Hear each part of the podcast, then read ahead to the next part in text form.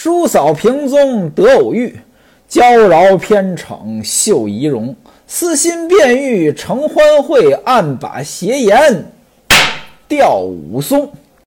前书正说到武松、武大这兄弟二人在街头偶遇，那当然是很开心了。武大呢，把武松请到家中呢，就要置办酒席招待武松。那武大呢，就下楼买酒买菜去了。那家中呢，就剩下潘金莲陪武松坐着聊天。潘金莲一看，哟呵，这武松长得不错呀，个头也高，脸蛋也漂亮，而且呢，能把老虎打死，那身体肯定是有膀子力气了。他就琢磨呀，这是一母所生的兄弟二人呀，怎么我家那位身不满尺啊？三分似人不像人，七分似鬼好像鬼。哎，我是哪辈子造着孽，怎么撞着他了呀？你说这武松，这人真好，应该叫他来我家住。想想我这段姻缘还是在武家的，这就是上天赐给我的礼物呀！哎，心里边呢，对武松呢就有了邪念了。那自然呢是满面堆欢，说叔叔你现而今在哪里居住？您注意啊，潘金莲管武松呢叫叔叔，这个称呼呢其实呢应该是指着孩子称呼。您拿我老家呢不会直接这么称呼，我老家呢如果说是嫂子跟叔叔说话，呃就会跟叔叔说呢说他二叔，这他呢就指的是自家孩子。啊，他二叔你怎么怎么样？他二叔你怎么怎么样？但是我发现有的地方呢，确实像《金瓶梅》里写的这个样子，呃，就是嫂子直接管小叔子叫叔叔，包括亲家之间互相称呼，那可能呢就直接指着孩子叫爷爷叫奶奶。潘金莲就问呀：“你现在住在哪里？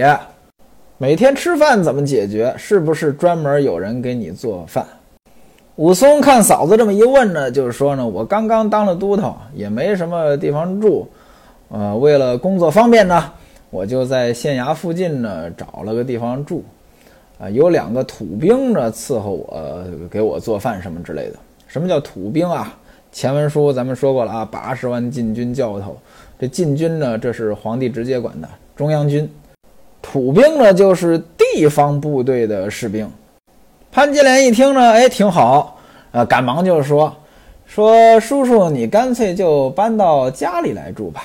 你说你住在外边，土兵服侍，那土兵哪能有什么水平呀？做饭呀，好吃不好吃，干净不干净的。你到家里来住呢，你一早一晚的也有个照顾，奴家我亲自给你安排这些饮食，不是更好吗？起码干净啊。”您看武松的表现啊，他说的是深谢嫂嫂，没有拒绝，也没有迟疑。这个地方呢，我觉得挺怪的啊，我真觉得挺怪的。为什么呢？你都按照道理来讲，兄弟二人是长时间不见了，这才见几分钟啊，对吧？你就算说。哥哥对你好，愿意来你家里住。哥哥家什么条件？有没有地方住？你知道不知道？而且呢，就算你答应，那也得是答应哥哥，而不是答应嫂子，对不对？你正常来讲，武松应该说这个谢谢嫂子，但是呢，我就不打扰你们了。我在那边呢住着也还可以。那嫂子呢，肯定是。要坚持让武松来住了，两个人呢也达不成一致意见。那嫂子呢去跟武大说，武大呢再亲自吩咐兄弟，这才是正常的交往逻辑，对不对？所以这个地方呢有点奇怪。你也可以认为呢，武松可能跟他哥哥从小感情就好，不分彼此；也可以认为呢，武松他这个呃人情世故方面呢一般。这潘金莲一看，哟呵，武松同意了，那自然高兴了。他怀着私心的呀，对吧？他要和武松弄一段姻缘呀。但是呢，他又想起来，不对呀，这玩意儿武松有没有自己的女人啊？这他们要是两口子一块儿搬过来，那我这不是凉了吗？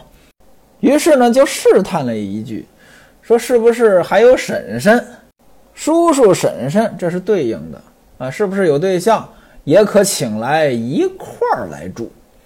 武松说呢，我还没有娶媳妇儿。潘金莲就问呀，说那叔叔你今年多大了？武松说虚度二十八岁。您记住啊，前文书写西门庆、英伯爵、谢希大三个人在酒楼当中看到武松的时候，武松的长相大约是二十四五岁。现在武松嘴里自己说二十八岁。那也就是准确年龄是二十八岁。潘金莲说呢，叔叔长我三岁。从这里呢，我们可以看出来，潘金莲呢是二十五岁。潘金莲又问说：“叔叔，你是打哪儿过来？”武松说呢：“说我在沧州呢住了一年多，本来想着哥哥还在旧房居住，没想到已经搬到这里了。这里边说旧房呢，应该指的是阳谷县。”因为武大、武松这都是阳谷县的人，武松呢从沧州出来呢，也是去阳谷县找武大，只不过呢他路过清河县打了老虎，又遇到了武大，他并不知道武大已经搬到了清河县，但是潘金莲呢可能没理解，潘金莲以为呢就是说武大呢搬了好几次家，嗯，那是武大到清河县之后搬了好几次家。潘金莲一听这话呢，一言难尽，说：“自从嫁得你哥哥，你哥哥人太软弱，总是被人欺负，才搬到这里来。若是你哥哥有你这般身体强壮，谁还敢欺负我们呀？”武松呢，赶忙接过来说：“哥哥是个本分的老实人，不像我这个样子，不好好过日子。”潘金莲呢，一听笑了，说：“你这是说反话了。”常言说得好，人无刚强，安身不长。我呢，就是个急脾气，我看不上这个窝了窝囊的。武松就说呢，说我哥哥呢不在外面惹祸，也是免得嫂嫂担心。反正两个人呢，就这么一句一句的聊着，聊着呢，哎，武大回来了，啊，菜呢，肉啊，什么各种主食啊，也就都买好了。把这些放在厨房当中，他就上楼来，让潘金莲下去呢，安排这个吃的东西。这个是一个很正常的行为，但是潘金莲不乐意了，说：“你忒不懂事儿了吧？叔叔在此，无人陪侍，你叫我下去干嘛？”你说这句话没头没脑的。按理说，武松在这安排吃吃喝喝的，就应该是潘金莲呀。谁陪武松呀？自然是武大呀。他们兄弟二人聊天，你去收拾这些东西才对呀。武松一听这话呢，赶忙说：“说嫂子，您忙您的，您甭管我。”潘金莲呢，还是不动身，跟武大说：“你干嘛不请咱们隔壁王干娘来安排这顿酒席呀？真是的，你费这劲干嘛呀？不会办事儿。”武大爷没办法，就到隔壁请了这王婆来。呃，就是王干娘啊，王干娘呢也就给安排好了，在楼上呢就摆了一桌子，酒呢也烫好了。您注意啊，烫酒，这个我记得我小时候，我爸爸喝酒呢还会烫一下，冬天啊，烫一下酒。什么叫烫酒呢？用那个碗里边倒上热水，然后呢把那酒盅放到热水里边。这酒呢就变热了。小时候不懂烫酒干嘛呀？您看现在烫酒的应该很少了。反正我喝酒呢，我是从来没烫过。据说呢，早年间烫酒是因为酿酒的工艺它不过关。这酒里边呢有杂质，有一些呢除了乙醇之外的东西。你比如说什么甲醇啊，呃，像这种有毒的物质啊。烫酒呢，能让这些东西蒸发出去。这酒呢，它喝了之后呢，就不头疼。现在这酿酒的工艺很过关了啊，酒里边这个呃杂质很少了，安全系数很高了，因此呢，也就没人烫了。不过要是喝黄酒呢，还是有人呢把它煮一煮，用热了喝，里边呢还有放鸡蛋的，啊，放姜丝的，甚至放杨梅的。白酒一般没人烫了，要是啤酒呢，那就得喝凉的。反正我不管别人怎么样，我本人喝酒，甭管多冷的天儿，啤酒是一定要喝凉的。酒菜都安排好了，也摆上了。咱们再看这个座次也挺有意思。潘金莲做主位，而且是武大叫潘金莲做主位，武松呢对面，武大呢打横。这什么意思呢？过去这家里边吃饭呢，一般是用这八仙桌子。八仙桌子其实就是四四方方一张桌子。那么主位在哪儿呢？就是背靠着墙，面南背北的这个位置。那武松呢？那自然就是反方向，啊，面北这个背南。那武大呢，在侧面就这么坐着。那按理说，你说这个不是应该武大做主位吗？我觉得这才对，是吧？反正呢，就这么做。您也可以看出来，这家庭关系呢，它是比较畸形的啊。三个人坐下之后呢，伺候酒席也是武大的事儿。您比如说筛酒，这就是武大来筛。什么叫筛酒啊？还是过去的这酿酒工艺，它不行，它里边呢有杂质。筛酒就是过滤一下。您要是看过《三国演义》，哎，《三国演义》一开头，一开头呢是那首《临江仙》啊。有时候我们在这个舞台上演出，我就经常问我的搭档，我说《三国演义》第一个字是什么？啊，我搭档说不上来，我就说滚。因为《三国演义》一开头呢是杨慎的《临江仙》，滚滚长江东逝水，浪花淘尽英雄，所以第一个字儿、第二个字儿都是滚。这里边呢有一句词儿：“一壶浊酒喜相逢。”浊酒就是过滤的不是那么干净的酒啊。武大呢伺候酒局儿啊，招待人呢还是潘金莲的任务。端起酒来呢，就跟武松说：“说叔叔你不要见怪啊，这儿也没什么好吃的。”那就请喝杯水酒吧。武松赶忙说：“多谢嫂子，这已经很不错了。”敬完了酒，又给武松布菜啊，给武松夹菜放到武松这边，当然是挑好的夹过来了。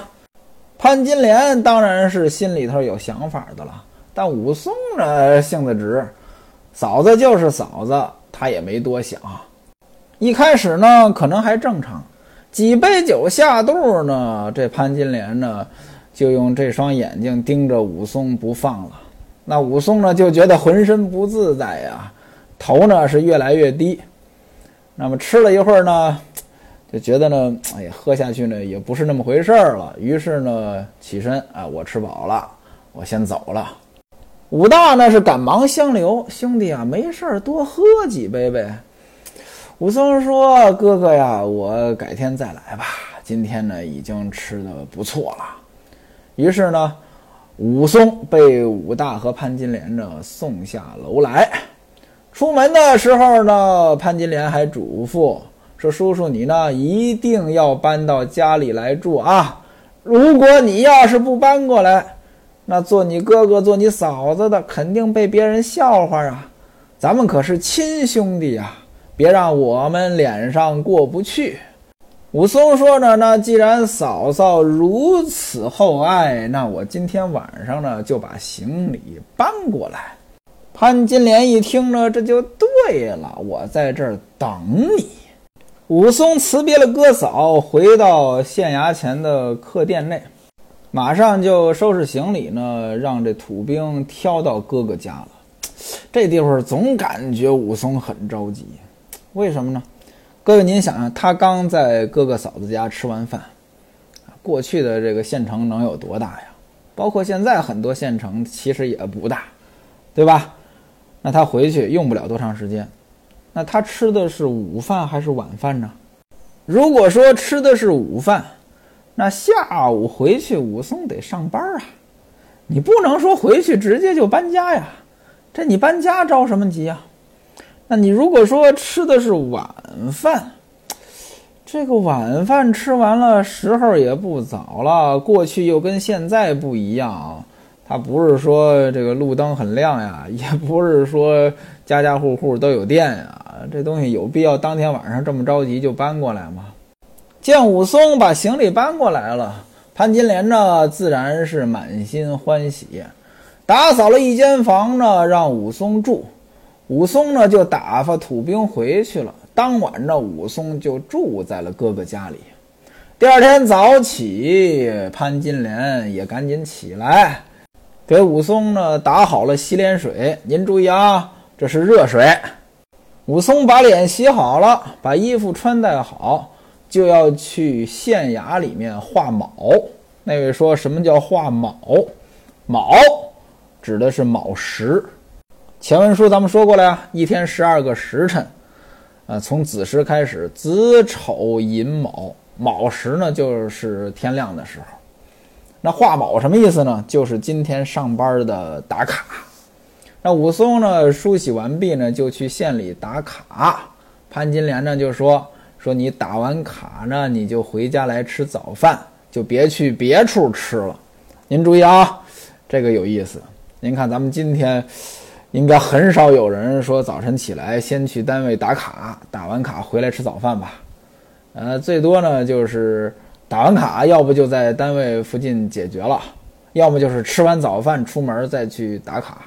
像武松这样子生活有点幸福，其实不是啊，这是古时候的生活习惯。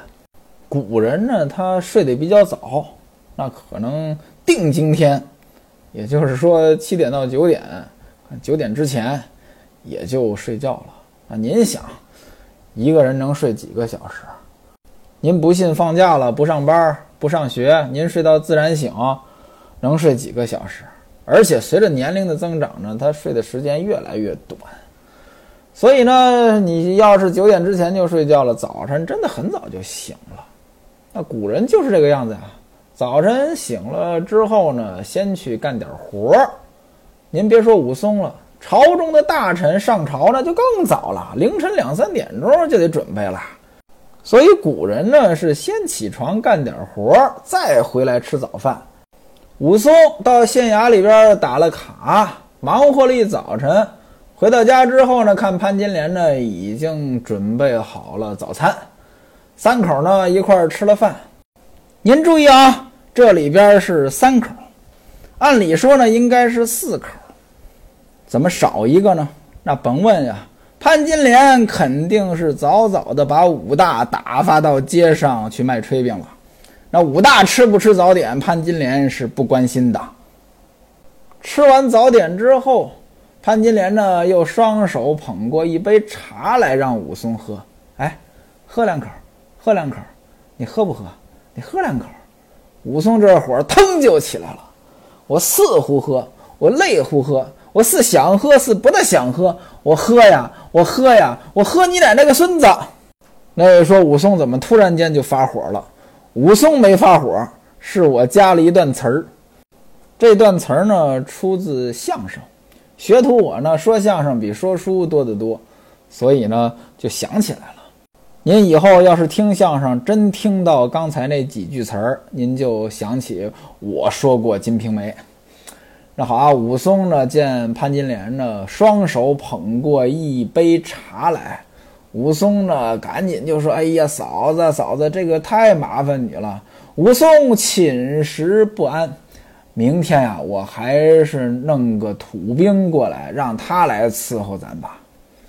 潘金莲赶紧就说：“说叔叔，你怎么能这般见外呢？咱们是一家人啊，我这是伺候你呀。”又不是伺候别人，你看家里还有小丫头莹儿呢，但是我看他拿东拿西的，这个手脚呀也不伶俐，所以呢我也没让他来伺候你。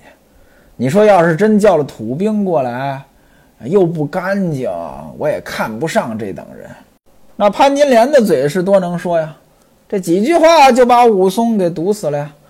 武松呢就说呗，那只好就劳烦嫂嫂了呗。就这么着，武松呢就算在武大家里住了下来了。潘金莲呢，那就每天的伺候武松。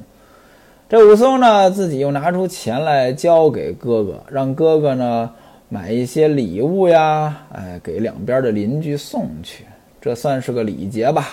邻居们呢又请武松，武松又请邻居们，来来往往，人情往来。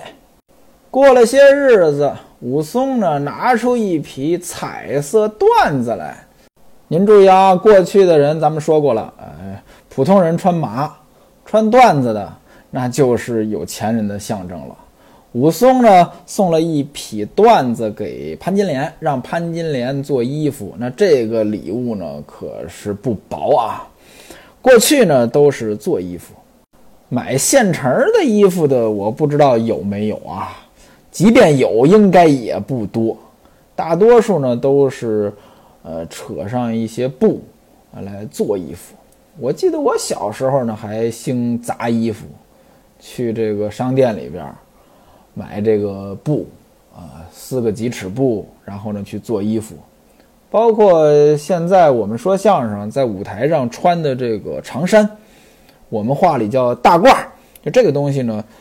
基本上大多数时候也是把这个身上这个呃什么各种指标量好了，然后让裁缝呢给做，这个就是社会的发展。您说量身定做这个衣服好，还是买现成的好？那肯定量身定做好啊，对吧？量身定做它合身的，但是社会的发展的结果就是。大多数人慢慢的变成只能买现成的衣服了。你要量身定做也行，那就是贵呗。就包括餐饮行业呢，也有一个趋势，就是预制菜。什么叫预制菜呢？就是这个菜呢，已经基本上呢石头的差不多了，啊，买回来，呃，这七七八八的稍微一加工，这就是一盘菜。您说这东西好吃不好吃？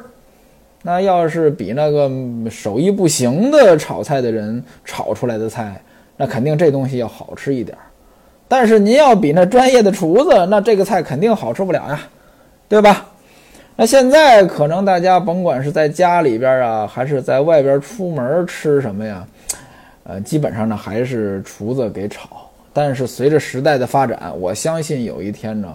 大部分人的家里面，包括大部分的饭店里边用的呢，就都是预制菜了。因为这东西它能迅速的提升整个行业的效率啊。但是呢，呃，平均的这口感什么的，我估计着呢会下降。您说我不吃预制菜，我自己做行不行？那没问题，您不嫌麻烦呢就行。但是大多数人呢，肯定是图省事儿的。您说我出去，我不要预制菜，我专门让厨子给我炒，行不行？那当然也没问题啦，只要您花钱，肯定行。但大多数人呢，可能不愿意多花这么多钱。另外呢，这个预制菜它也有它的好处，什么好处呢？就是它这预制菜的效率高呀，工厂夸夸夸标准化生产出来了，那一个工厂可能能供应好大一个市场，那你说这个食品安全问题就好解决了。那你说这个管理起来，什么油到底健康不健康，菜的这个保鲜到底好不好，这就好管了。你要说，呃，一家一户的饭馆里自己买菜，自己切，自己洗，自己炒，油呢也是自己买，这东西它确实食品安全问题不好管呀。武松给潘金莲送礼物，潘金莲自然更是欢喜了。那笑的都没模样了！赶紧说：“哎呀，叔叔叔叔，这如何使得？这如何使得？”但是呢，既然赐予了奴家，我也就不敢推辞了。于是呢，就拿过去了，道个万福呢，表示感谢。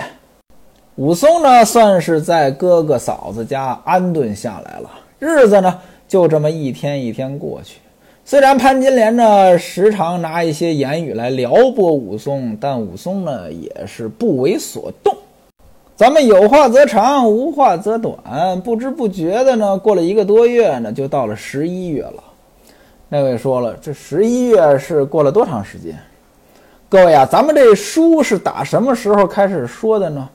西门庆九月二十五号跟吴月娘商量着，十月初三呢要跟这帮兄弟结拜。打这个时间点开始说的，说到现在说了这么多回了，这才过了一个多月，才到十一月。那位说了，就这一个多月发生这么多事儿吗？其实这事儿不多，因为有很多的事情同时进行。您比如说武松打虎这件事情，跟西门庆还有他这帮兄弟们在那儿结拜呀，以及结拜完之后，西门庆在家里又待了一段时间，照顾他的第三房小妾卓丢儿啊，这些都是并行的。另外呢，呃，关于武大的这来龙去脉，怎么搬到清河县，又怎么搬了好几次家，怎么遇到潘金莲这些事情呢，其实都是可能更早发生的。只不过呢，咱们说到了武松见到武大，才把武大的这个来龙去脉呢说了一番。所以您看，说书为什么难呢？就是说书人一张嘴，得把很多的事情给您捋明白了，让您知道哪件事情和哪件事情是哪先哪后，哪件事情跟哪件事情是同时发生的。说书人不能把故事给您说乱了。说乱了呢，您听着就费劲了，您就听不明白了。到了十一月呢，这天呢可就冷了。这是农历的十一月呀，腊月三十就过年了呀。十一月那是冬天了。说这一天呢还下起雪来了，而且呢这雪还不小。正是这一场大雪，这才引出潘金莲炉边撩武松。